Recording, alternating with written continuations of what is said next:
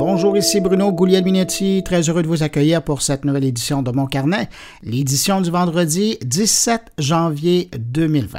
Au sommaire de cette édition régulière de Mon Carnet, on va aller faire un tour du côté du Salon de l'Auto de Montréal. Ça commence en fin de semaine au Palais des Congrès pour parler de voitures et de techno en 2020 avec un des deux porte-parole du salon, Denis Talbot. Tant qu'à être sur place, on va faire un détour du côté du kiosque de Ford pour aller rencontrer Fabrice Junk, qui est le responsable de la Mac E, euh, la nouvelle génération de la Mustang, aujourd'hui électrique et dotée de la toute nouvelle version du système de contrôle 5. Après ça, on revient avec euh, l'équipe, tout le monde est là et euh, cette semaine, on va prendre du temps avec Jean-François Poulain pour faire un clin d'œil à la décennie de UX qu'on vient de passer et regarder en avant pour mieux voir ce qui nous attend dans le monde de l'expérience utilisateur. Également, on va passer un moment avec Luc Sirois qui est toujours à la course et cette semaine, j'ai réussi à l'attraper pour quelques minutes de discussion et on va parler avec lui d'entreprises et d'entrepreneurs qu'il recherche chez Prompt pour les aider à financer leur innovation. Comprenez-moi bien, euh, Prompt veut financer les entreprises et les entrepreneurs.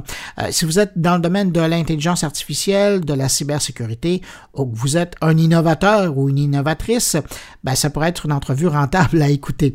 Sinon, ben, il y a Thierry Weber qui nous a envoyé une carte postale des États-Unis. Il est à se remettre de la dernière édition du CES et il en profite pour nous parler de la présence suisse à cet événement de Las Vegas. Patrick White euh, nous fait la démonstration cette semaine que la désinformation ou l'orientation de l'information était en santé bien avant l'arrivée de l'Internet dans nos vies. Et puis pour clore cette édition de Mon Carnet, ben, on va écouter les propos de Stéphane Ricoul et qui cette semaine s'intéresse aux géants de l'Internet et comment ils vont vivre la prochaine décennie. Alors voilà le menu de cette édition, une édition présentée pour une 20e semaine par le CIFRIO. D'ailleurs, c'est leur dernière semaine de soutien à la production, puis je tiens à les remercier pour le soutien qu'ils ont accordé à la production du podcast pendant toutes ces semaines.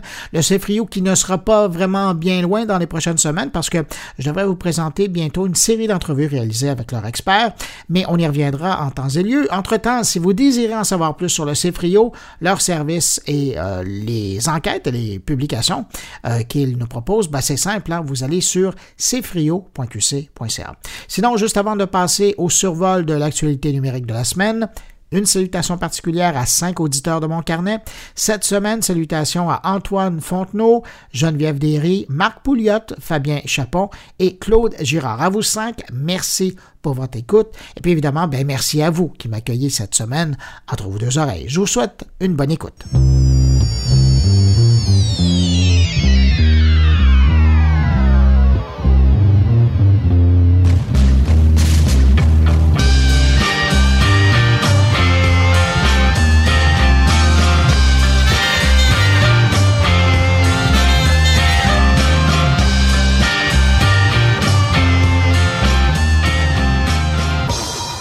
Pendant qu'on apprend que WhatsApp n'ira pas de l'avant avec son idée de mettre de la publicité devant les yeux de son milliard et demi d'utilisateurs, on apprend également que Instagram est en train de tester l'accès à son service de messagerie privée à partir de l'ordinateur. Pour le moment, c'est uniquement un petit nombre d'utilisateurs qui peuvent tester la chose, mais on peut croire que si c'est concluant, on pourra répondre et envoyer des messages sur Instagram à partir d'un ordinateur très bientôt. Finalement, il ne restera plus qu'à donner la permission de publier des photos à partir d'un ordinateur et Instagram deviendra un réseau social multiplateforme comme Facebook ou Messenger.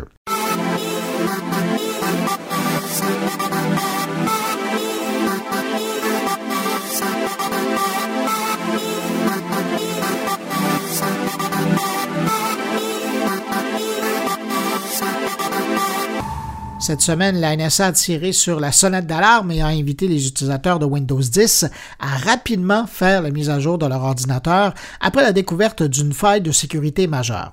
On parle ici d'une faille très importante et d'ailleurs Microsoft a rapidement publié une mise à jour dès que la faille de son système d'exploitation Windows 10 a été connue.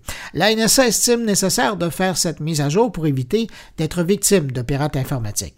Et ce qui est surprenant avec cette alerte de la NSA, c'est que par le passé, lorsque l'agent d'intelligence américaine trouvait ce type de faille, ben, était plutôt du genre à l'utiliser pendant un moment pour son bénéfice. Mais voyant l'importance qu'ils ont accordée à cette faille et surtout à l'alerte et à l'urgence d'appliquer la rustine dessus, on peut supposer qu'ils étaient au courant d'une vaste opération à venir ou en développement.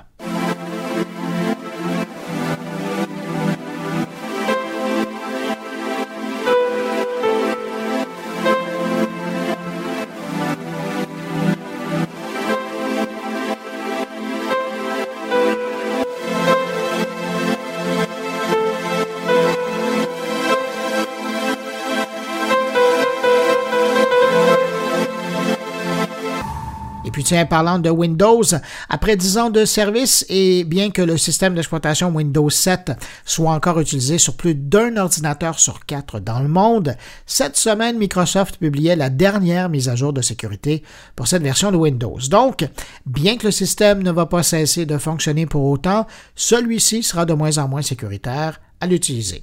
Ça fait un moment que Microsoft communique sur la fin du support du système, mais il en reste pas moins que c'est encore des millions d'ordinateurs qui risquent d'être infectés très bientôt pour cause de non mise à jour du système lui-même. Bref, si vous désirez poursuivre l'usage d'un ordinateur qui est présentement équipé d'un Windows 7 en toute sécurité, ben, soit vous passez à Windows 10, soit vous installez une distribution de Linux sur l'appareil ou vous passez au Mac d'Apple. Mais restez avec un ordinateur qui fonctionne encore avec Windows 7, ce n'est plus vraiment raisonnable. Et en passant, la plupart des machines qui fonctionnent avec Windows 7 sont en mesure de fonctionner avec Windows 10 sans problème.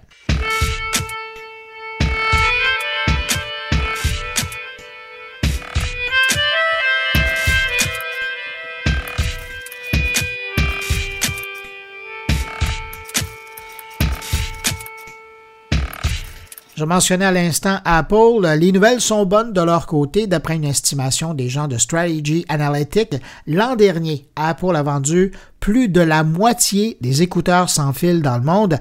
Apple aurait vendu plus de 60 millions d'AirPods en 2019. Pour mettre ça en contexte, ces 60 millions d'AirPods représentent 71% du chiffre d'affaires global du marché des écouteurs sans fil dans le monde. Et chez Apple, on semble pas vouloir vraiment céder terrain à la concurrence. Juste avant Noël, on apprenait que l'entreprise américaine était en train de doubler la capacité de production de ses AirPods Pro, la plus récente version de ces écouteurs sans fil qui ont beaucoup de succès. Thank you.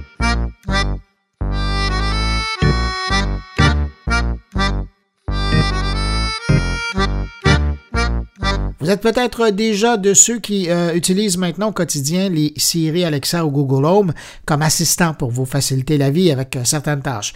Eh bien, si c'est votre genre, vous serez peut-être intéressé par la nouvelle initiative de Mozilla qui vient de nous présenter son assistant intelligent pour le furteur Firefox, son furteur de navigation. Baptisé Firefox Voice, l'extension qu'on installe euh, au furteur Firefox permet de contrôler le logiciel de navigation par la voix, sans toucher au clavier ou à la souris. Personnellement, j'aime bien ces fonctions vocales qui permettent, en plus de la navigation, de faire du copier-coller, de demander une traduction d'une page web ou de répondre aux questions sur une page web uniquement par la voix. C'est vraiment bien pensé. J'ai hâte de voir comment Google, Apple et Microsoft vont répondre à cette nouvelle façon de naviguer sur Internet. Pour le moment, la version bêta est disponible uniquement en anglais et euh, pour une utilisation sur ordinateur.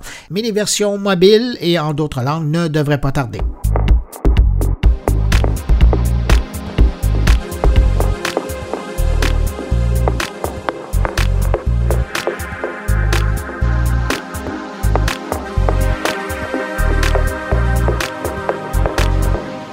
Termine avec une information plutôt inusitée que j'ai vu passer cette semaine, à savoir que Spotify propose maintenant des listes de lecture pour votre animal de compagnie. Rien de moins. Donc, Pitou et Minou peuvent dorénavant voir leur musique préférée un coup de patte. Chez Spotify, on dit que les Pet Playlists, c'est le nom de ces listes de chansons, sont adaptées à la personnalité de votre animal. Et si vous vous demandez d'où vient cette idée de créer des Pet Playlists, eh ben, sachez que Spotify a fait son enquête et selon eux, 71% des propriétaires d'animaux interrogés lors d'un sondage disaient faire jouer de la musique pour leurs animaux. Ils ont également découvert que 8 propriétaires sur 10 croyaient que leur animal de compagnie aimait la musique. Quel genre de musique les animaux préfèrent selon les répondants? Ben, la musique classique et le soft rock. Ah oui, 69% des propriétaires chantent à leurs animaux et 57% dansent avec eux. Dernier fait amusant, un propriétaire sur cinq a nommé son animal de compagnie en mémoire d'un artiste musical. Les cinq noms les plus courants, ça j'avoue que je trouvais ça intéressant, Bob Marley, Elvis, Freddie Mercury, Bowie et Ozzy. Pour utiliser cette fonction, rendez-vous sur spotify.com pets, P-E-T-S.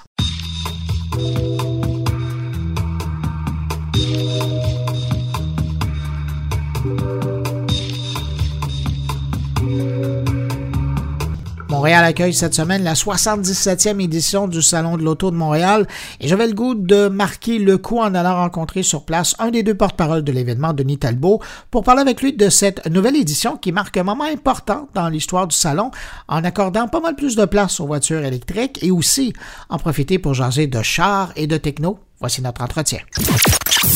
Denis Talbot, bonjour. Bonjour Bruno, content de vous revoir, bien branche.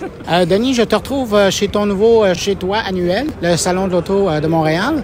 Faut le dire, l'éléphant dans la pièce, tu n'étais pas au CES, mais je me dis, coudon, finalement, tu te reprends parce que au Salon de Montréal, cette année, il y a énormément de techno et de voitures électriques. Écoute, quand j'ai commencé le salon il y a quatre ans, les voitures électriques ne faisaient pas légion. Ça commençait tranquillement pas vite. On commençait à voir apparaître certains véhicules, certains modèles. Aujourd'hui, ben, je suis content de, voir que les doléances du public ont été entendues. On a triplé la zone électrique. Alors, on a vraiment, la première chose qu'on voit lorsqu'on rentre au salon de l'auto, c'est la zone électrique, qui était anciennement la zone, on appelait ça générateur à l'époque, ou l'être original. Maintenant, la zone électrique comporte 20 véhicules qui sont là, mais c'est agrémenté également de conférences. Les gens vont nous parler de piles, les batteries, Qu'est-ce qu'on choisit? Comment? Qu'est-ce qu'on fait? Ça, se recycle, tout ça. Euh, L'intelligence artificielle au niveau de la conduite, on, en est où? Donc, pendant les dix jours du salon, euh, il y aura des conférences qui vont se succéder dans cette zone-là. Et les gens qui veulent vraiment euh, avoir le pouls électrique, ils vont pouvoir ouvrir les portes, s'asseoir dedans.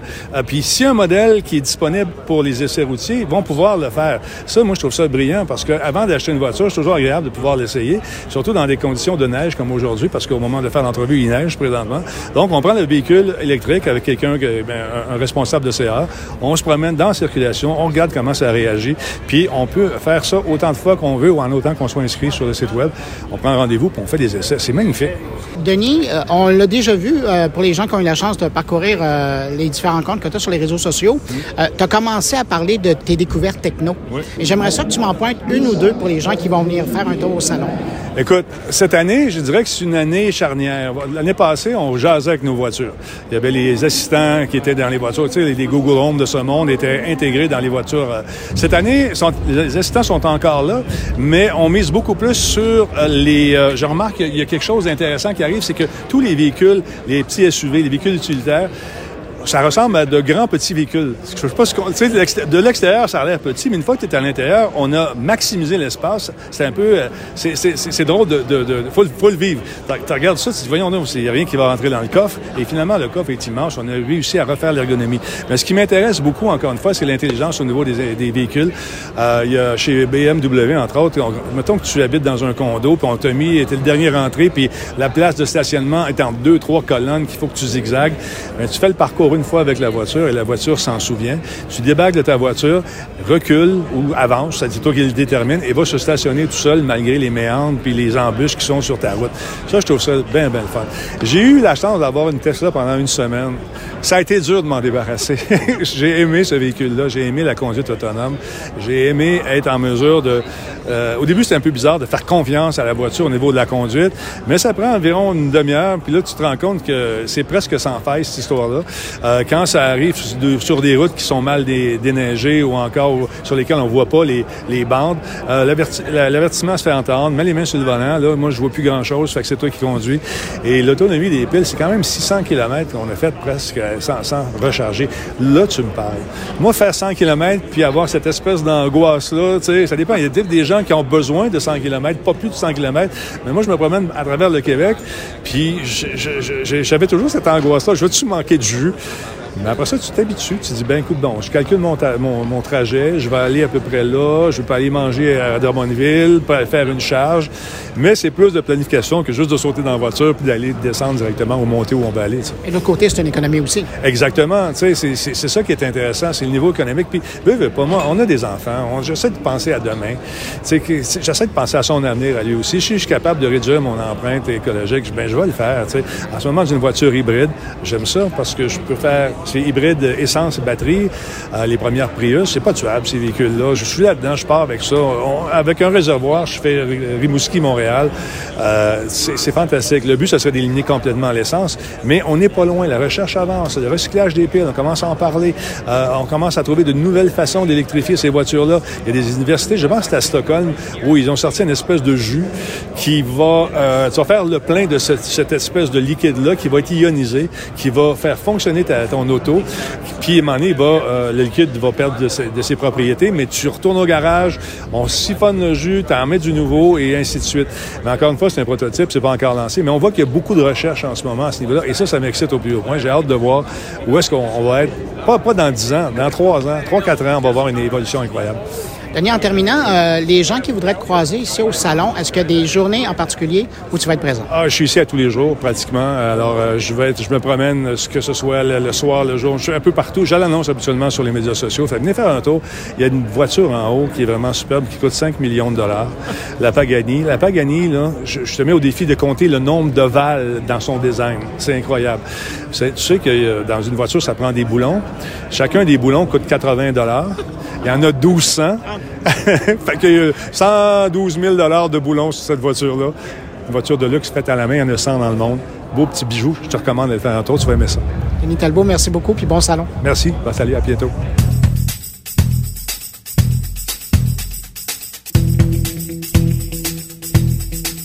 Reste au Palais des Congrès de Montréal, mais cette fois, on se déplace du côté du kiosque de Ford où on nous présente la nouvelle génération de la Mustang, la Mach-E, une version qui marque une évolution importante dans le modèle et pas seulement parce qu'elle est électrique.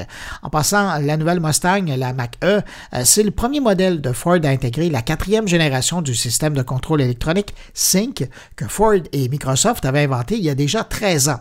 Depuis, le système a fait du chemin, sans faire de jeu de mots. Microsoft a cédé l'entièreté de son développement aux ingénieurs de Ford. Et la version de 2020 de Sync est vraiment impressionnante. Je pense même que Tesla pourrait s'inspirer de cette approche de Sync. Alors, pour parler de Sync, mais aussi de la nouvelle Mustang, voici ma rencontre avec Fabrice Junk, le responsable de Mac-E chez Ford. Quand on travaille sur une voiture aussi mythique que la Mustang, avec une marque qui est aussi forte, comment on s'y prend quand on arrive à, devoir la, renouveler, mais de façon aussi importante? Ben, c'est un travail, en fait, une évolution qui s'est faite. Euh, on avait l'équipement technique pour faire une Mustang, on avait l'équipe de designers, on avait euh, tous les éléments pour, pour en faire une voiture fantastique. Et, euh, c'est ce qu'on a décidé de faire. On a décidé de, de, de, faire une voiture qui soit pas juste une voiture pour répondre aux normes. On voulait une voiture qui soit vraiment, qui inspire les clients, qui donne envie de la conduire et qui fasse partie de cette famille Mustang que nous agrandissons euh, la première fois depuis 55 ans. Quand même, hein, quand on touche à un bijou comme ça, est-ce qu'il y avait des, consignes sur lesquelles vous ne deviez pas toucher ou tout était ouvert tant qu'il y avait un respect de la marque? Donc en fait, le secret de Mustang, c'est la vitesse, le plaisir et la liberté. Ça, c'est ça, c'est la définition la Mustang. Et donc cette voiture-là, elle a la vitesse. On va voir la vitesse. Elle va aller très très vite. Ça va aller plus vite qu'une Porsche euh, Macan Turbo de 0 à 100, donc on a moins de 4 secondes. On est donc en tenue de route de Mustang, donc on sentira très très bien l'esprit Mustang dans la voiture et la DNA Mustang, l'ADN. Ensuite, on a euh, la polyvalence, donc le plaisir d'une voiture qui est polyvalente. Euh, elle est belle à regarder, déjà.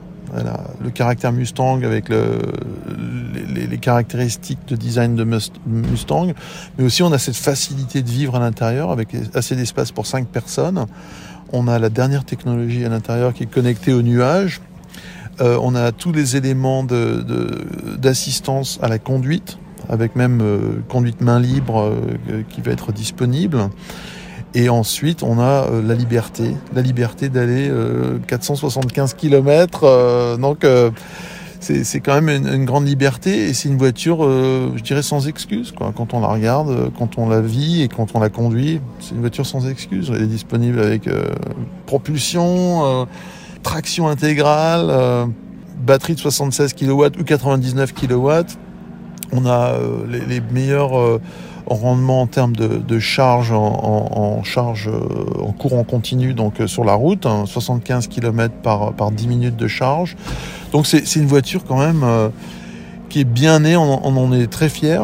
On, on, a, mis, on a notre meilleure équipe dessus qui a, qui a, fait un travail fantastique et on est très confiant en fait. Donc oui, c'était une grosse décision à prendre. On l'a pas pris à la légère et on a fait euh, tout ce qu'il fallait pour, euh, pour que le, résultat soit de, très bonne qualité. On la reconnaît parce qu'il y a des courbes de Mustang. Mais moi, ce qui me surprend, c'est que j'ai l'impression de voir une Mustang familiale. Et ça, je me demandais quand j'avais vu euh, les premières esquisses de la chose, mhm. je me suis dit, mais est-ce que c'est parce que la génération des gens qui aiment la Mustang, qui ont conduit des Mustangs à travers toutes ces, ces décennies, est-ce qu'ils sont rendus à l'âge où maintenant ils ont des familles et on doit les accommoder parce que c'est eux qui vont acheter le véhicule? Oui, Qu'est-ce que oui, c'est? Il y a un cycle en fait, oui, c'est un peu c'est tout à fait vrai dans, les faits, c'est-à-dire que les gens qui ont conduit une Mustang pendant quelques années, qui maintenant sont à un cycle de vie différent, ils ont envie d'un Explorer ou d'un F-150, en fait, ça c'est ce que l'information nous, nous dit. Euh, mais euh, donc là, ils ont plus de compromis à faire, donc ils ont pas, ils peuvent rester dans une Mustang et, euh, et avoir une expérience Mustang, mais tout en ayant plus de place. Donc c'est vrai que c'est une familiale, il y a énormément d'espace. On a beaucoup de d'ingénieurs dans l'équipe qui sont très grands, même près de 2 mètres. Et ils s'assoient. Ah, vous faites partie de ces gens-là, vous. Hein? Euh, non, ouais, non, je suis pas très grand moi, mais euh, mais je sais que quand ils s'assoient derrière, il y a beaucoup d'espace, même pour la tête. Hein. Donc c'est une voiture très facile à vivre euh, au niveau du nombre de passagers. Euh, la Mustang classique coupée offre pas exactement le même espace à l'arrière, ça c'est clair. Ce qui m'intéresse beaucoup de cette euh, voiture-là aussi, euh, la Mac E, c'est tout ce que vous avez mis au niveau euh, du centre de contrôle oui. qui, qui, est numérique. Là. ça intègre autant le contrôle de la voiture qu'autant le système de divertissement. J'aimerais ça que vous m'en parliez. Ça a été quoi la philosophie derrière le, le Sync nouveau? Oui, c'est ça. Alors l'équipe a, a été assemblée en fait pour créer cette expérience 5 quatrième génération. Et en fait, on a mis euh, des, des, gens qui sont des experts en, en, en, technologie digitale et en interaction euh, de, de, contrôle. Et ils ont créé un système, euh, honnêtement, qui est fantastique. Alors, euh, euh, que, que, ce soit le placement, par exemple, de l'écran 15,5 pouces, c'est-à-dire qu'on l'a mis en portrait, ça c'est le, le client qui a choisi ça. Et euh, l'utilisation aussi va être euh, très facile. Donc déjà, c'est connecté au nuage, donc ça permet d'avoir euh, un système qui apprend vos goûts, apprend vos, vos, préférences et aussi mémorise vos préférences et va faire des suggestions. Mais c'est extrêmement bien fait dans le sens que vous n'avez pas à rechercher, le, comme par exemple sur un écran, vous avez à passer d'une application à une autre. Ici, quand vous allez par exemple de la navigation à la radio, la navigation se minimise sur l'écran et la radio redevient le grand écran. Donc tout est disponible à juste un petit toucher comme ça sur, sur l'écran. L'écran donne pas mal d'espace pour être très facile à utiliser, donc on ne perd pas l'œil de la route, on, on, continue à regarder la route. Donc c'était très bien réfléchi. Aussi on a un écran qui est euh, derrière le volant de 10,2 pouces, donc qui, qui aussi donne l'information essentielle à propos de l'autonomie, de la vitesse, et l'information clé dont on a besoin quand on conduit. Donc c'est une voiture qui est quand même très, très bien conduite, très bien conçue autour du client. Et le système Sync, euh, vraiment, est un niveau d'exécution exceptionnel, je dirais.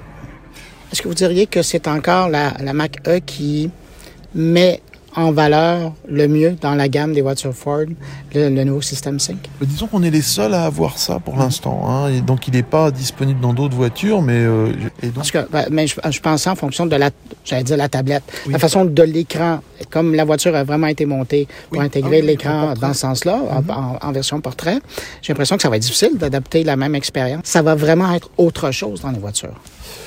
Oui, c'est possible. Euh, nous, nous, nous avons vraiment passé beaucoup de temps en fait avec les clients. Et c'est eux qui ont décidé euh, le, où le, les USB allaient être, les prises USB, où est-ce que le, le, chargement à induction pour le téléphone devait être, ou les, les, rangements devaient être. Par exemple, les cup holders, comme on dit ça en français, les cup holders, les, les porte-gobelets. Euh, la façon dont ils sont mis, c'est-à-dire que sur, sur la, la, la Mac E, on a une du côté conducteur, une du côté passager. C'est tout simple. Mais regardez, ça n'a pas toujours été le cas. Là, on sait toujours que ça, c'est mon café, ça, c'est votre café. Alors, moi, je prends pas votre café, vous prenez pas mon café, par, accident. Donc, c'est des petites choses simples, mais ça change quand même la, vie dans la voiture. Parce que ça a été bien conçu. Euh, L'USB-C et l'USB-A devant, on l'a mis exactement où, où, les clients le voulaient. Derrière, on l'a mis exactement où ils voulaient. On avait testé un peu partout dans la voiture. Hein. Euh, non, mais c'est là qu'ils les voulaient. Donc, on est très confiant de ce côté-là parce que la voiture est construite autour de, l'être humain et de, et de nos clients. Et on a parlé à beaucoup de clients, on a testé beaucoup de clients, on a vraiment écouté ce qu'ils nous disaient. En terminant, si vous aviez à la décrire à quelqu'un qui l'a pas encore vue, comment vous, vous pourriez la décrire, la Mac E? Si je devais la décrire, je dirais que c'est une voiture. Quand vous allez l'amener dans votre, devant votre maison, vous n'aurez pas à expliquer pourquoi vous l'avez choisie. Parce qu'elle est magnifique, elle est performante, elle est facile à vivre, et c'est une, addition à la, famille Mustang qui, va vraiment euh, être enthousiasmante pour énormément, pour des générations de clients. Moi, je pense personnellement que ça va être un classique chez Ford. Comme la, comme la Mustang des années 60 était est devenue un classique instantané, je pense que là, on a aussi sur un classique. C'est-à-dire qu'on a réinventé, euh, on a inventé une nouvelle Mustang SUV entièrement électrique qui a tout le potentiel pour être une voiture classique dans le futur. En tout cas, chose certaine, je ne sais pas si on peut déjà déclarer que c'est une classique, mais c'est vraiment une nouvelle génération. Oui, oui, c'est ça, c'est ça. Oui, non, c'était mon point de vue hein, sur la, classique. L'histoire nous le dira, l'histoire nous le dira. Mais euh, c'est comme ça que je la vois en tout cas. Merci. Avec plaisir.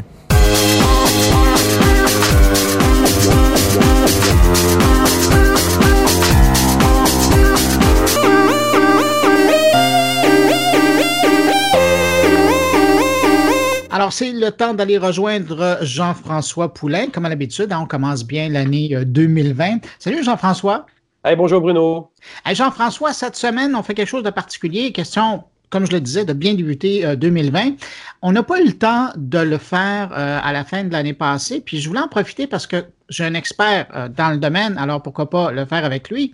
Je voulais parler du UX. J'ai l'impression que quand on regarde le monde numérique, la décennie qu'on vient de passer, euh, elle est vraiment marquée par l'importance qu'a pris le UX. Ou si on regarde ça de l'autre côté, euh, je pense que l'industrie du UX s'est positionnée dans la dernière décennie.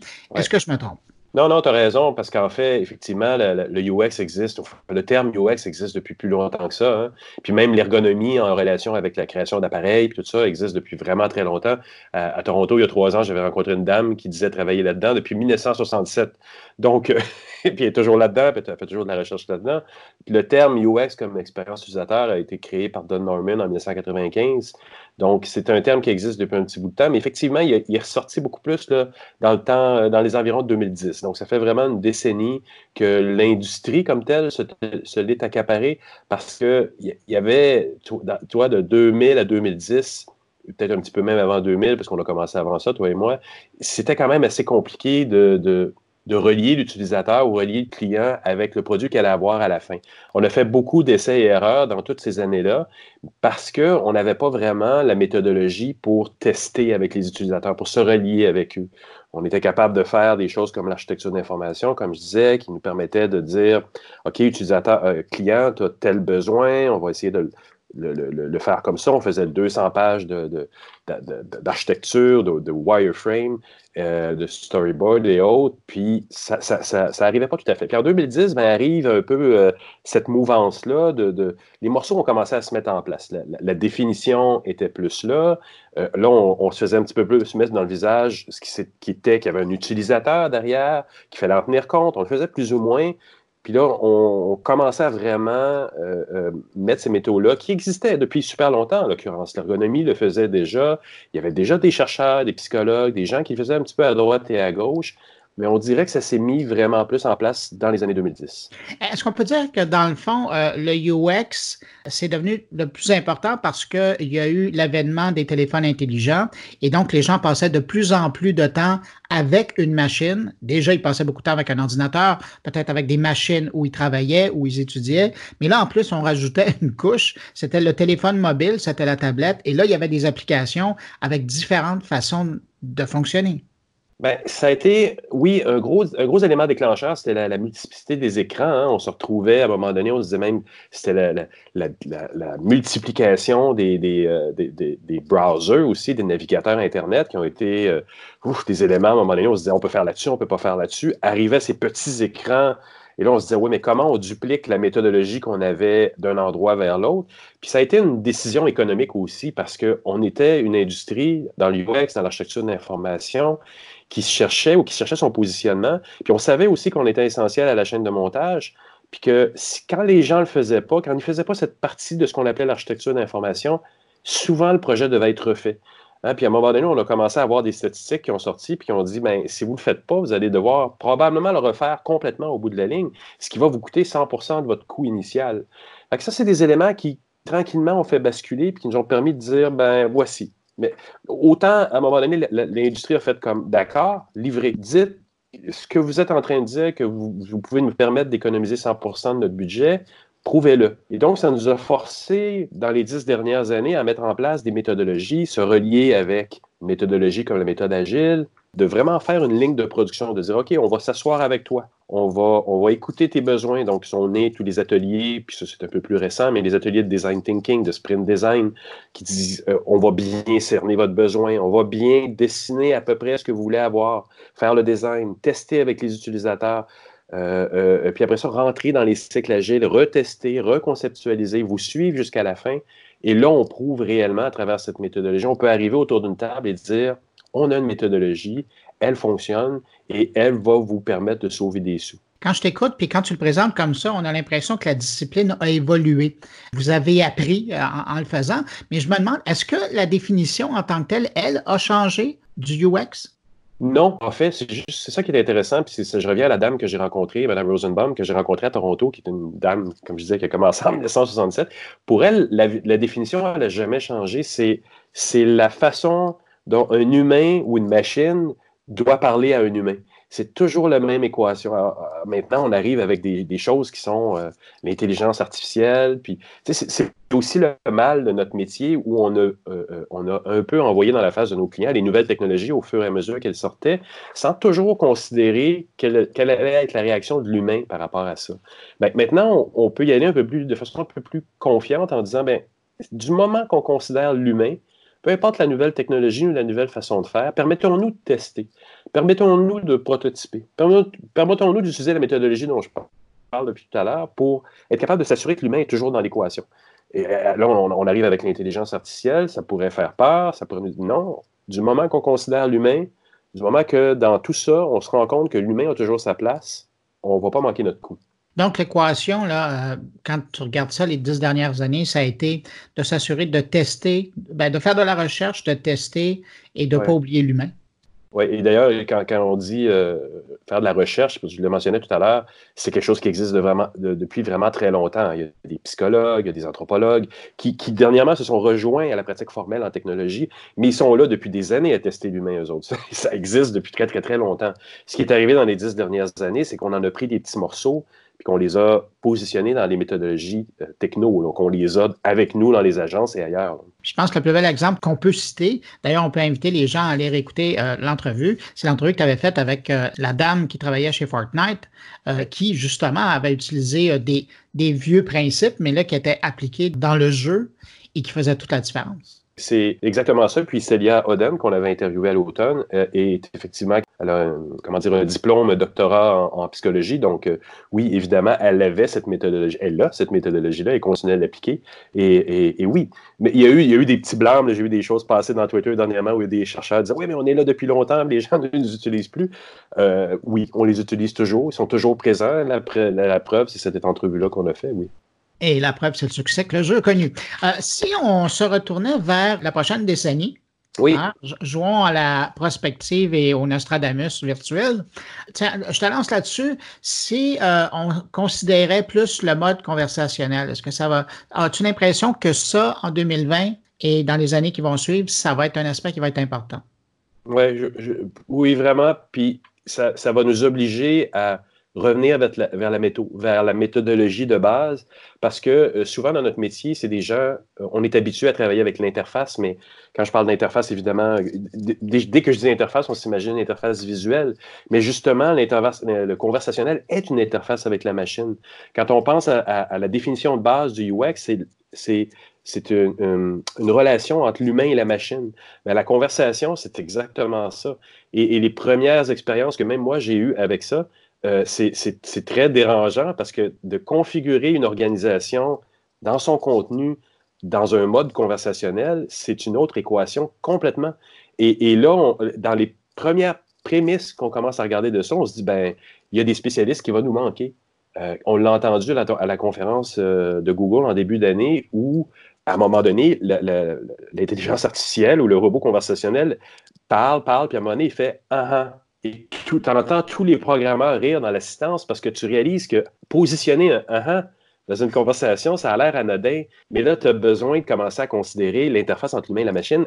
tu vas devoir euh, aller chercher des, dialoguistes dans le monde du cinéma, dans le monde de. il y a des choses comme ça qui vont devoir se mettre en place dans les prochaines années qui n'existent pas encore dans notre métier, qu'on ne sait pas encore comment faire, mais il va falloir revenir avec les méthodologies de base pour, pour s'assurer qu'au bout de la ligne, l'humain, lui, il se comprend.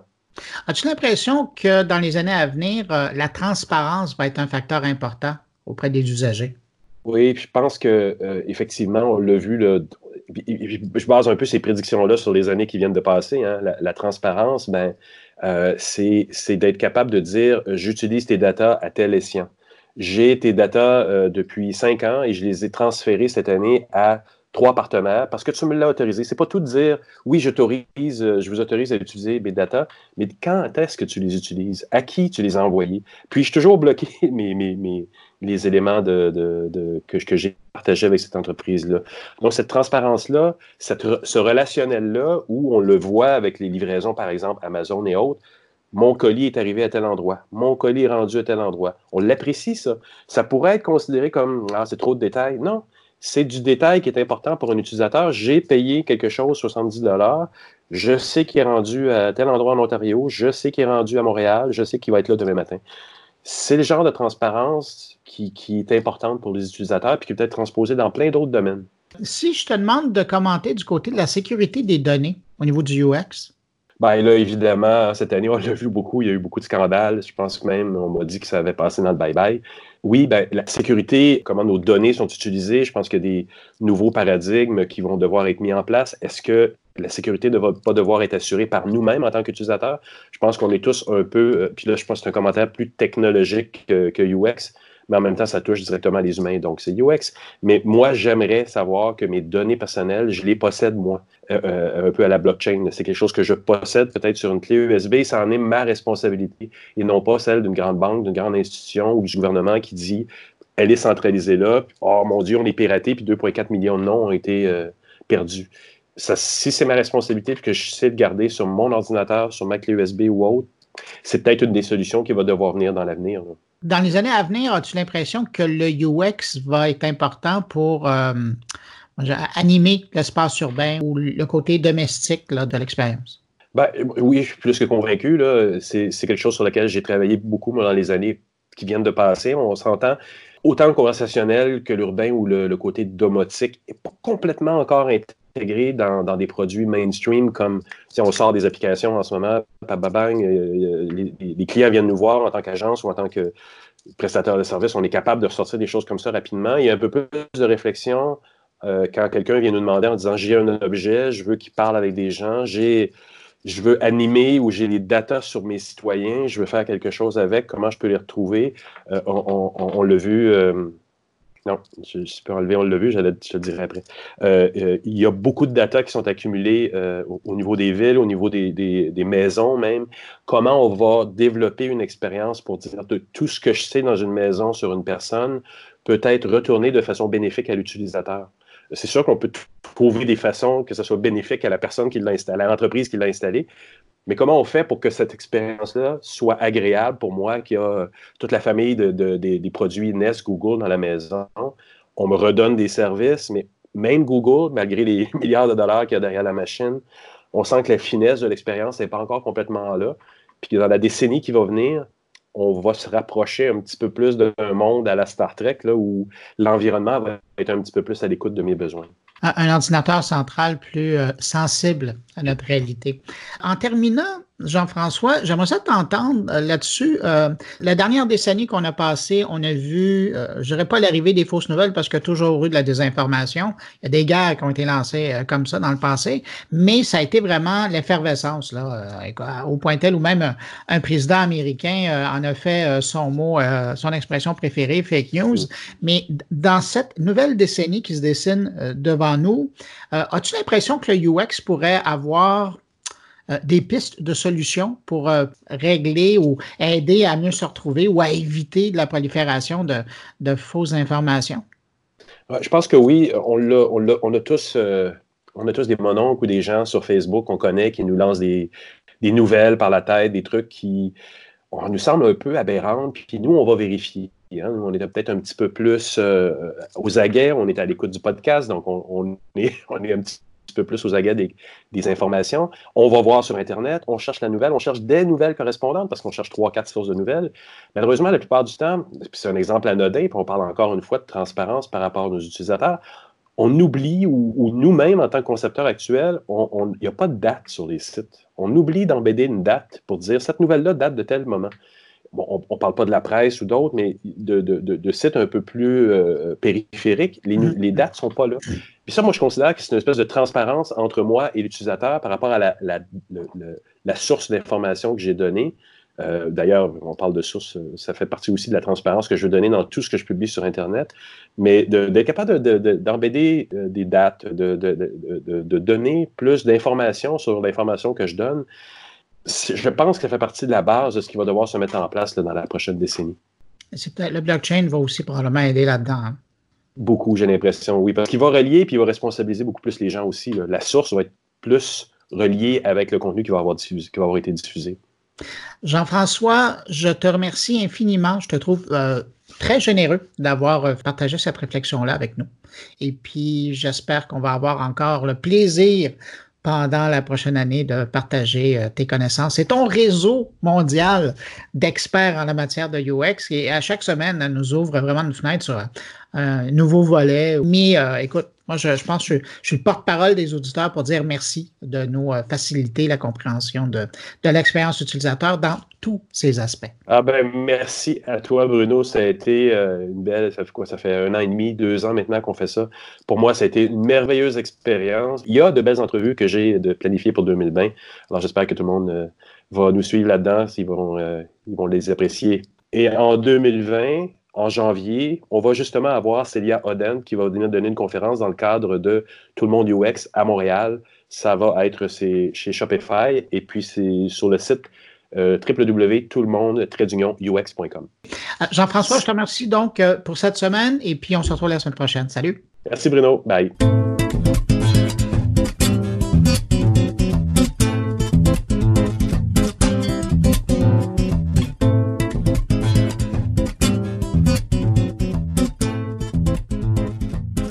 Comme on vient de le faire avec euh, Jean-François Poulain, euh, j'ai le goût de prendre du temps avec euh, Luc Serrois, qui nous présente d'habitude des cartes postales un peu partout sur la planète où il bamboche à travers le temps, sinon avec des innovateurs chez nous, ici au Québec. Mais là, ce coup-ci, on va lui parler directement, entre autres, notamment de ce qu'il passionne dans la vie quand il n'est pas en train de rencontrer des innovateurs, c'est son travail chez Prompt. Bonjour Luc.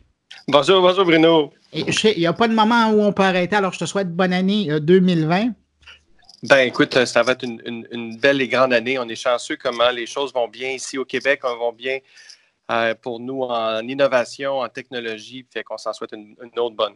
On est choyé. Écoute, c'est ça. Moi, je voulais prendre le temps dans cette première rencontre qu'on faisait euh, en 2020 pour s'arrêter un petit peu sur Prompt parce que je le mentionne euh, toutes les semaines. Euh, je le dis, directeur général de Prompt. les gens le savent depuis le temps qu'on dit que vous êtes vraiment là pour encourager la recherche, l'innovation. vous êtes là pour aider les entrepreneurs à trouver du, financement pour financer leurs bonnes idées. Mais là, cette saison-ci, puis c'est pour ça que je voulais en parler, c'est comme si vous aviez un énorme un catalogue de missions, de projets. Et là, vous êtes vraiment à la recherche euh, de différentes entreprises, différentes idées dans plusieurs domaines. J'aimerais ça qu'on s'arrête. Euh, le premier, c'est dans le domaine de la cybersécurité. Absolument. On, sait à quel point là, c'est un domaine qui est stratégique. On a eu la chance de, de, rencontrer hein, dans le passé avec des auditeurs quelques entreprises, quelques startups dans le domaine qui euh, inventent les nouvelles technologies pour nous protéger, protéger nos données, protéger les, informations euh, privées.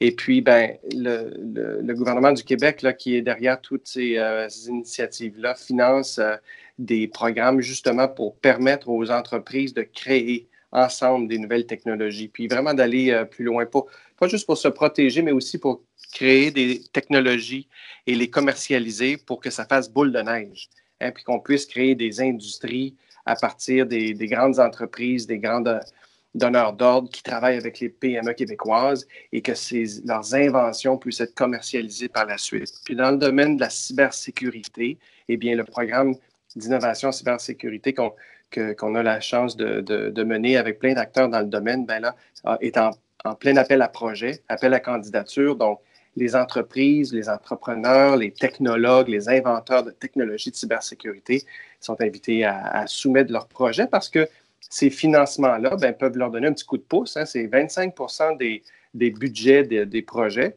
quand même. Et c'est pour les encourager à mieux innover, mais aussi à, le faire en travaillant ensemble ici au Québec.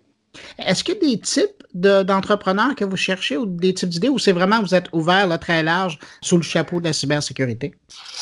Ben, c'est dans tous les domaines de la cybersécurité. Puis on en voit au, niveau de, euh, de, la gestion des identifications, de, la protection, de la, cryptographie. On, on, en voit aussi au niveau de la détection des menaces. Donc, tous les secteurs de la cybersécurité. C'est sûr que nous, ce qu'on cherche, c'est de trouver une grande avec une petite. Un grand frère avec un, petit, un, jeune qui vont se faire un duo dynamique euh, ou, pour, pour euh, vraiment propulser une PME. Donc, on cherche des PME québécoises, mais on cherche aussi des grandes entreprises qui veulent travailler avec elles. Luc, je t'amène sur un autre sujet. Un des projets sur lesquels vous poussez énormément, puis j'allais dire c'est très tendance, mais écoute, ça fait deux ans que tu nous en parles. L'intelligence artificielle, vous êtes encore à la recherche de projets, d'idées, d'entreprises qui ont des, des, des choses à développer. Oui, absolument. au Québec, là, on voit, on, l'entend toujours, c'est un grand, un grand momentum. Mais ce qui va préserver le momentum à long terme, c'est si ben, les entreprises se l'approprient, euh, développent des façons d'utiliser leurs données euh, et ces algorithmes-là pour devenir plus innovants. Donc, on, un, autre appel à projet en cours pour créer ensemble des nouvelles technologies en intelligence artificielle qu'on espère vont être utiles dans des secteurs verticaux. Mais comment est-ce que ça va pouvoir transformer le monde du transport, le monde de l'électricité, euh, le monde du commerce, les mondes comme ça où euh, l'innovation, c'est pas juste la reconnaissance de la parole, mais c'est euh, ou des algorithmes d'apprentissage profond, mais c'est des façons de faire les choses différemment avec des agents intelligents qui n'existaient pas avant. Et puis un projet, c'est peut-être une anecdote intéressante, c'est que dans le cadre du, euh, du coopératon dans les années passées, mm. euh, il y a un projet qui a été créé qui s'appelle maintenant 10 mois et qui vise à, avoir un agent intelligent pour interagir avec les, les, adolescents qui pourraient aujourd'hui, dans un monde numérique, faire face à de la détresse et à qui ils n'ont pas nécessairement personne pour se confier au moment où les idées noires se présentent. Euh, vous avez vu le reportage, euh, le documentaire By d'Alexandre Taillefer, qui a un peu déclenché euh, tout ça. Et puis, c'est un exemple d'usage de l'intelligence artificielle où on doit développer des technologies vraiment, vraiment poussées pour être capable d'avoir un robot intelligent qui va comprendre le langage des adolescents et être capable d'avoir assez d'intelligence justement pour passer le relais à, des gens qui pourront aider au bon moment. Et c'est ce genre de technologie-là qui doivent être développées par des PME québécoises, par des technologues québécoises, mais qui peuvent les appliquer pour des choses qui vont changer le monde. C'est tellement concret. Eh, écoute, un autre domaine dans lequel vous êtes, ça, j'ai trouvé ça fascinant quand j'ai appris ça. Euh, on connaît les auteurs en résidence, les artistes en résidence, mais vous autres, vous faites dans Innovatrice les innovateurs en résidence. Ben oui, innovatrice en résidence. Ben, dans le secteur de la santé, être euh, en résidence à l'intérieur de centres hospitaliers universitaires, à l'intérieur des, hôpitaux pour développer, tester ces technologies, puis, mais vraiment le faire en, étant sur la première ligne, c'est essentiel parce que, surtout dans le domaine médical, il faut que ce soit validé, il faut que ce soit confirmé. Il y a toute une démarche scientifique très sérieuse avec l'institution à faire. C'est difficile pour les entrepreneurs et les entrepreneurs de, percer ce mur-là, littéralement. Et là, un, programme parrainé par plein d'organisations, dont Prompt, le FRQ, euh, le CHUM, le TransmedTech, plein d'organisations qui, euh, et HEC Montréal qui disent, écoute, on va créer un programme de bourse pour accueillir des entrepreneurs et des étudiantes, étudiants d'innovation qui vont ensemble être implantés dans les centres hospitaliers universitaires pour inventer les nouvelles technologies, développer les entreprises, mais aussi transformer le système de santé en apprenant comment on fait ça, accueillir des innovateurs, des entrepreneurs. Comment est-ce qu'on marie ces deux mondes-là pour que ça fonctionne bien ensemble et que ça invente les technologies médicales qui vont nous être utiles demain? Ah, c'est fascinant le nombre de projets que vous avez. Écoute, juste avant de te laisser aller, euh, Luc, je veux absolument que tu nous parles d'un projet en, particulier euh, où vous cherchez aussi encore des gens. C'est au niveau de l'informatique quantique. Il y a peut-être des gens qui nous écoutent présentement qui sont des chercheurs, qui sont des étudiants, qui sont peut-être euh, à, la base de petites PME qui commencent à, innover dans ce domaine-là. Ben oui. encore dans ce domaine-là, vous cherchez des gens? Ben, c'est que le Québec se dit ah, ah, maintenant l'intelligence artificielle, demain la puissance de calcul et les nouveaux matériaux du quantique. Alors allons tout de suite essayer de gratter de ce côté-là pour lancer tout de suite les projets qui pourront être les graines de ce qui sera la grande industrie de demain. Puis en, en quantique, c'est vraiment de la science-fiction. Hein. C'est un niveau de puissance de calcul euh, phénoménal. Et il y a ici, euh, et je le découvre, hein, Bruno, euh, c'est étonnant avec cet appel à projet-là, plein d'entreprises et de chercheurs et de start-upers qui sont vraiment deep tech et qui développent des morceaux de ces ordinateurs de demain. Et on, essaie de les trouver, on essaie de pouvoir les, les, les, rencontrer et les financer. C'est ça qui est merveilleux. Et tout ça, quand tu dis qu'il y a beaucoup de, projets, ben, je pense que c'est, c'est, on est à, on est au, début d'une de, nouvelle décennie et puis on, essaie vraiment au Québec d'être ceux qui créent les technologies de demain. Il faut, euh, faut accélérer un peu euh, pour être dans les meilleurs au monde. Quand on arrête, on recule. Alors là, c'est le temps de mettre le pied sur l'accélérateur. Euh, Luc, euh, on a parlé de quatre programmes, mais je sais qu'il y en a plein d'autres euh, sur lesquels vous cherchez encore des candidats. des gens qui seraient intéressés, qui seraient curieux d'en savoir un petit peu plus sur donc ces appels à projets-là, où ils peuvent se renseigner? Ben, le plus facile, c'est le site web de Prompt. Promptinov, pas de E, P R O M P T I N N O V.com. Et là, les programmes, les appels à projets sont décrits dans un, sur le site avec toute l'information. Sinon, passez-vous le mot, les réseaux sociaux et tout. Je pense que c'est des belles opportunités. C'est pour une bonne cause. Hein. On, ne vend rien, on vend euh, du support financier, euh, de l'aide, de la connexion pour que les gens puissent mieux réussir en numérique au Québec. Puis moi, je vais en profiter pendant qu'on t'a pour euh, te remercier euh, personnellement pour le grand nombre d'innovateurs que tu nous fais rencontrer ici au Québec, ailleurs, euh, partout sur la planète. Merci, Luc, de, nous faire rencontrer comme ça les, génial. les ben, pionniers de demain. Ben, ils sont tous plus inspirants les uns que les autres. J'espère qu'ils le sont pour ton audience aussi. Tous des inventeurs du numérique, justement, des inventeuses aussi. Et puis, on, les prend en exemple et on espère qu'ils vont donner l'idée à d'autres de faire la même chose. Ben, comme tu dis si bien, Luc, on continue. Salut, merci beaucoup. Salut, Luc. OK, bye.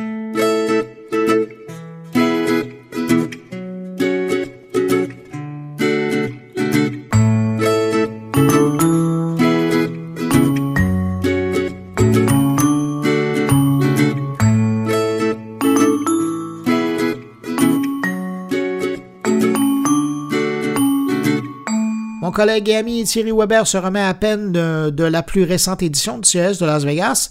D'ailleurs, vous l'entendez peut-être, hein, moi j'ai ramené de Las Vegas un bon rhume. Mais donc, euh, Thierry Weber, lui, est déjà à l'heure du post-mortem et cette semaine, il nous livre sa réflexion sur la présence suisse lors de l'événement de Las Vegas. Bonjour Bruno, bonjour les auditeurs de Mon Carnet. L'occasion m'est donnée de vous souhaiter tout d'abord une très très bonne année 2020 qui commence euh, eh bien comme chaque année pour moi à Las Vegas. Et oui, j'aime fêter le nouvel an là-bas. Non, plus sérieusement, eh bien c'est comme un rendez-vous habituel, celui du CES, le Consumer Electronic Show, un sujet qui a déjà été traité par euh, Bruno dans le précédent épisode de mon carnet, mais sur lequel j'avais aussi très envie de vous donner ma version puisqu'effectivement, si vous vous en souvenez, si vous le savez ben, c'est l'occasion pour moi de vous le rappeler. C'est la seconde fois que le pavillon suisse euh, arbore euh, les couleurs de mon pays et surtout euh, est présent à ce grand rendez-vous qu'est le CES. Alors effectivement, la Suisse vient pour la seconde année avec un pavillon encore plus grand, encore plus beau, et surtout qui a accueilli cette année ni plus ni moins Gary Shapiro, le grand patron du CTA, le Consumer Technology Association, et euh, bah, force est de constater que l'exercice euh, de mes collègues euh, suisses est pris au sérieux, puisqu'effectivement il s'est fendu même d'un petit discours. On n'est pas peu fiers, Laurent Aymar, Bruno Chanel et moi-même, et d'avoir accompagné aussi cette année deux délégations de, de Suisse alors la première avec euh, tout un aéropage de VIP, de personnalités importantes, euh, tant politiques que, euh, technologiques, mais aussi entrepreneuriales, puisqu'effectivement il y avait des têtes connues et, aussi surtout des, personnes influentes politiquement. Grand, un grand moment pour nous, puisqu'effectivement c'est une prise au sérieux très réelle que de ce rendez-vous à Las Vegas pour la Suisse. Deuxième délégation qu'on a eu la chance d'accompagner, eh bien c'est euh, une quinzaine d'entrepreneurs, de chefs d'entreprise, de, personnalités de, de, tous bords, qui fait l'exercice de se payer ce voyage et qui nous a fait confiance, puisqu'effectivement, on a joué les guides, mais surtout aussi les, experts en, matière de, CES. Alors je sais que on n'a pas autant d'années que, notre ami Bruno, mais on totalise à nous trois déjà 25 ans de, CES, donc ça, ça nous fait plaisir de savoir qu'effectivement euh, cette mission nous a été confiée pour pouvoir eh bien, accompagner pour la première fois pour cette quinzaine de personnes euh, euh, ces, entrepreneurs à découvrir le CES. Alors vous en doutez, il va être impossible de tout résumer dans un tout petit bout de capsule ici présenté dans mon carnet, mais on va quand même essayer de passer en revue eh bien, euh, les technologies, les marques, euh, les innovations qui nous ont un petit peu euh, marqués, qui nous ont retenus. pour revenir sur les délégations à qui on a présenté pour la première fois le CES, on s'est fendu d'un exercice de style que de réunir, de condenser effectivement eh bien, toutes les technologies, les trends, on va dire les tendances qui, font, qui feront 2020. Et puis en marge de ça, eh bien moi j'ai une petite, euh, une petite liste que je vais très rapidement euh, passer en revue puisqu'effectivement le, thème avait déjà été traité par notre collègue Bruno. Une des technologies qui m'a marqué, c'est la 5G avec une véritable application, puisqu'effectivement on la sert à toutes les sauces. Euh, elle débarque dans pas mal de pays. Certains opérateurs se fendent de dire que ça y est, le réseau est déjà couvert de façon euh, complète sur, certaines régions. En marche de ça, ben effectivement, on a trouvé un bel exemple chez nos copains de John Deere, euh, les fameux constructeurs de tracteurs, de véhicules agricoles, qui vient avec euh, la 5G sur une application bien réelle, puisqu'effectivement, le démonstrateur qu'ils avaient sur leur, sur leur stand, sur leur pavillon, nous a permis de comprendre pourquoi la 5G allait révolutionner l'agriculture, alors on va dire très très grande, hein, puisqu'effectivement ça s'adresse au marché américain, euh, avec des véhicules euh, gigantesques, tellement gigantesques qu'effectivement c'est pas moins de 8 mégas par minute de data qui sont générés, envoyés pour être analysés, pour pouvoir par exemple optimiser l'arrosage, le traitement de certaines surfaces sur certains champs, euh, avec effectivement une application qui est quasiment live. Un bel exemple effectivement et très concret sur la puissance et l'utilité que va amener euh, la 5G. Une des nations très présentes fut également la Corée du Sud, présente à la fois à l'Eureka Park comme au Convention Center, euh, au Las Vegas Convention Center, avec euh, une technologie euh, très très prometteuse et déjà applicable, ces fameuses batteries à hydrogène permettant à des drones de voler plus de 12 heures d'affilée et des exemples d'applications pour ces fameuses batteries pour du smart grid et des applications B2B en matière de gestion d'énergie. Un, un pays présent, à l'inverse de la Chine, qui fut quasiment absente, euh, en tout cas quand on pense à Alibaba.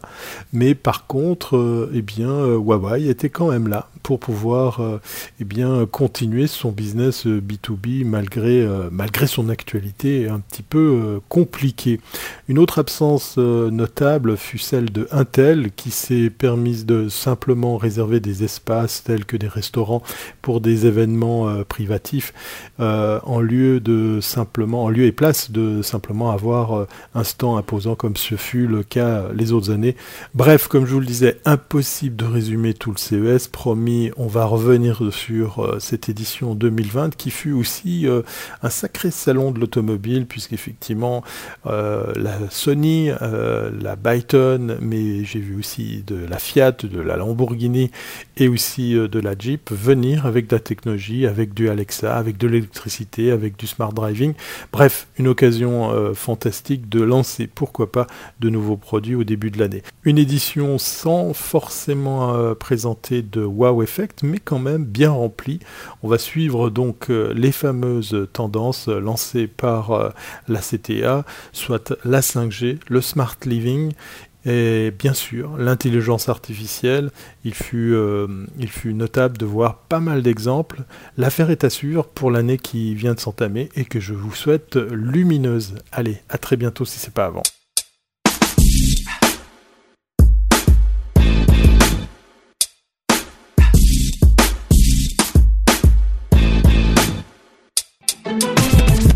Cette semaine, le professeur de journalisme de l'UCAM, Patrick White, nous fait la démonstration que la désinformation ou l'influence de l'information était très en santé, et ça bien avant l'arrivée de l'Internet dans nos vies.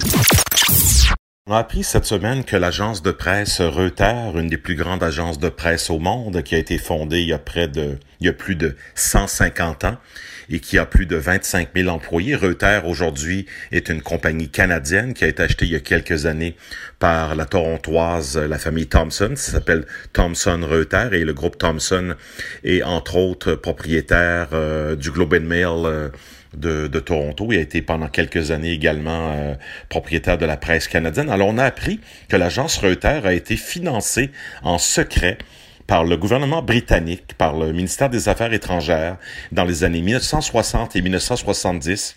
Ce sont des documents qui ont été déclassifiés au cours des dernières semaines, des derniers mois, qui montrent en fait que le gouvernement britannique a utilisé la BBC pour transférer des fonds secrets à l'agence Reuters afin de développer euh, un contenu pour euh, combattre la propagande soviétique et développer le service d'information de Reuters au Moyen-Orient et en Amérique latine afin évidemment de contrecarrer les informations des autres agences de presse euh, locales, les agences de presse du Moyen-Orient, l'agence France Presse en particulier. Donc on a, c'est pas des gros montants, hein, on parle de quelques centaines de milliers de dollars euh, euh, à partir de 1969. Ça se serait terminé autour de 1973. Reuters, à ce moment-là, n'avait pas l'argent, n'était pas encore coté en bourse.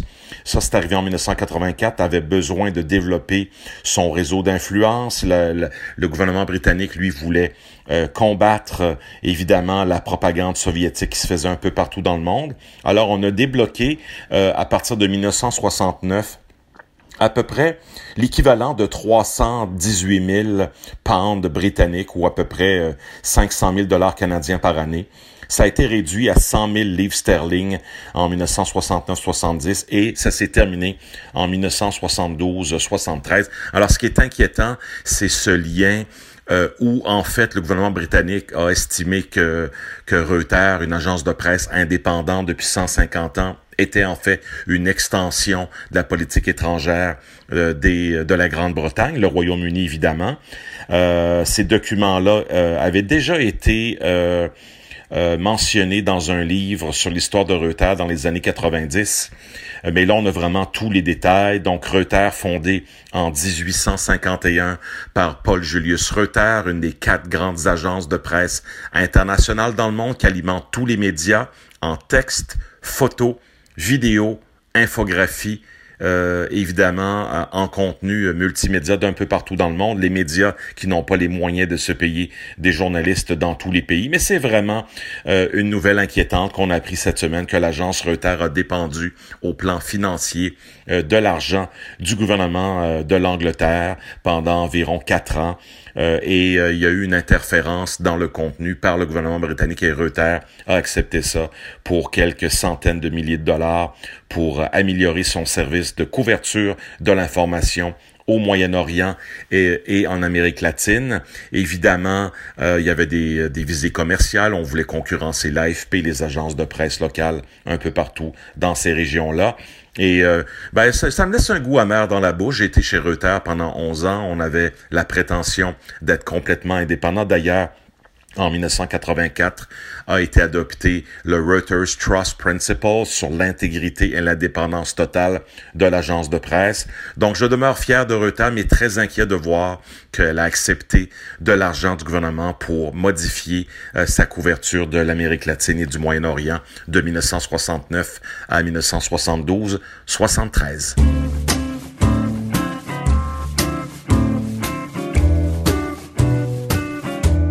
Est déjà rendu au billet de mon collègue Stéphane Ricoul et cette semaine, Stéphane s'intéresse aux géants de l'Internet et comment ils vont vivre la prochaine décennie. «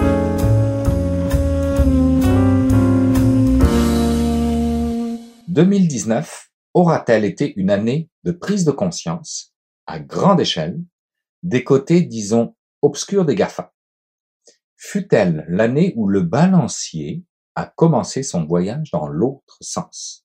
Comment les GAFA vont-ils vivre l'an 2020, eu égard aux multiples attaques qu'ils ont subies en 2019 Quand on sait que même aux États-Unis, le président de la FTC, la Federal Trade Commission, a annoncé vouloir bloquer l'intégration, et je cite, des différentes plateformes aux activités multiples soupçonnées de pratiques illégales et dont les acquisitions ont été approuvées par les autorités de régulation.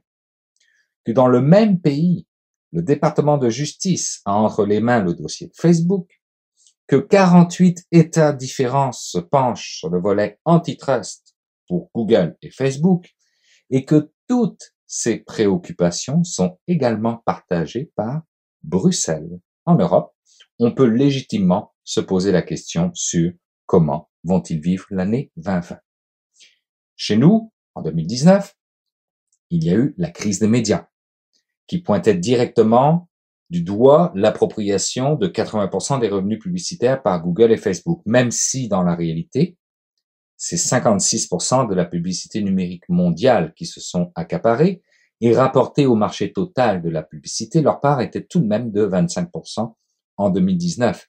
Et rien n'indique que cela ira en décroissance en 2020, bien au contraire, puisque cette année, Amazon va faire son entrée dans ce marché.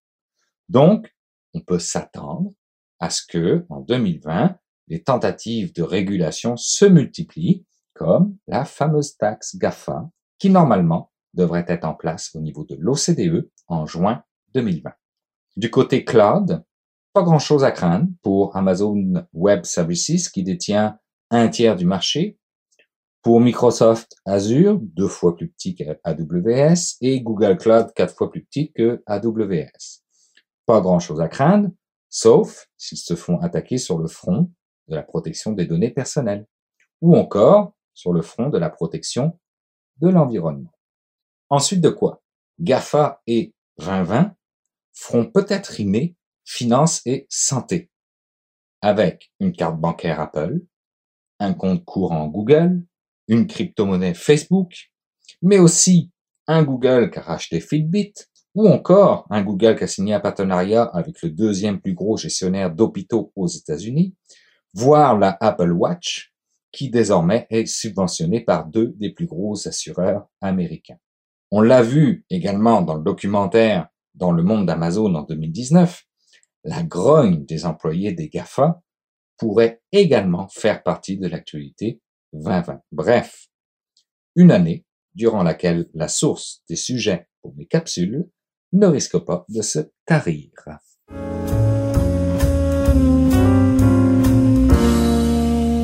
Eh ben voilà, c'est déjà tout pour cette édition de mon carnet. J'espère que vous avez apprécié. Merci à mes invités, merci à mes collaborateurs Jean-François Poulain, Luc Sirois, Thierry Hubert, Patrick White et Stéphane Ricoul. Merci encore au Cefrio pour son soutien à la production de mon carnet pendant plus de 20 semaines. Si vous désirez en savoir plus sur les publications, les services du Cefrio, c'est simple, vous visitez le site cefrio.qc.ca. Je vous le rappelle, hein, n'hésitez pas à passer le mot autour de vous si vous pensez que mon carnet peut intéresser vos amis, vos connaissances. Vous passez le mot, vous republiez publier les publications de mon carnet.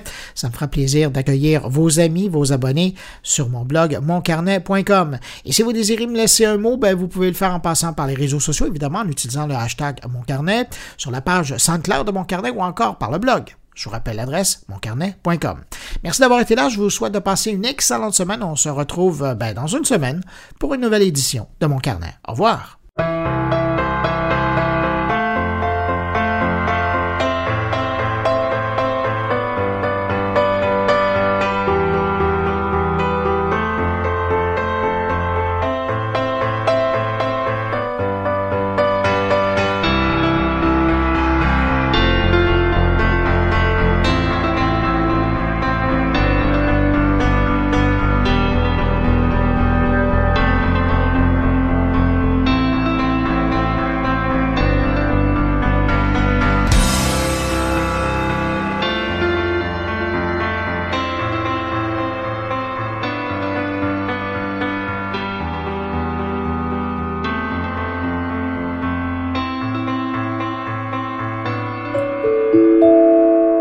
Production goulielminetti.com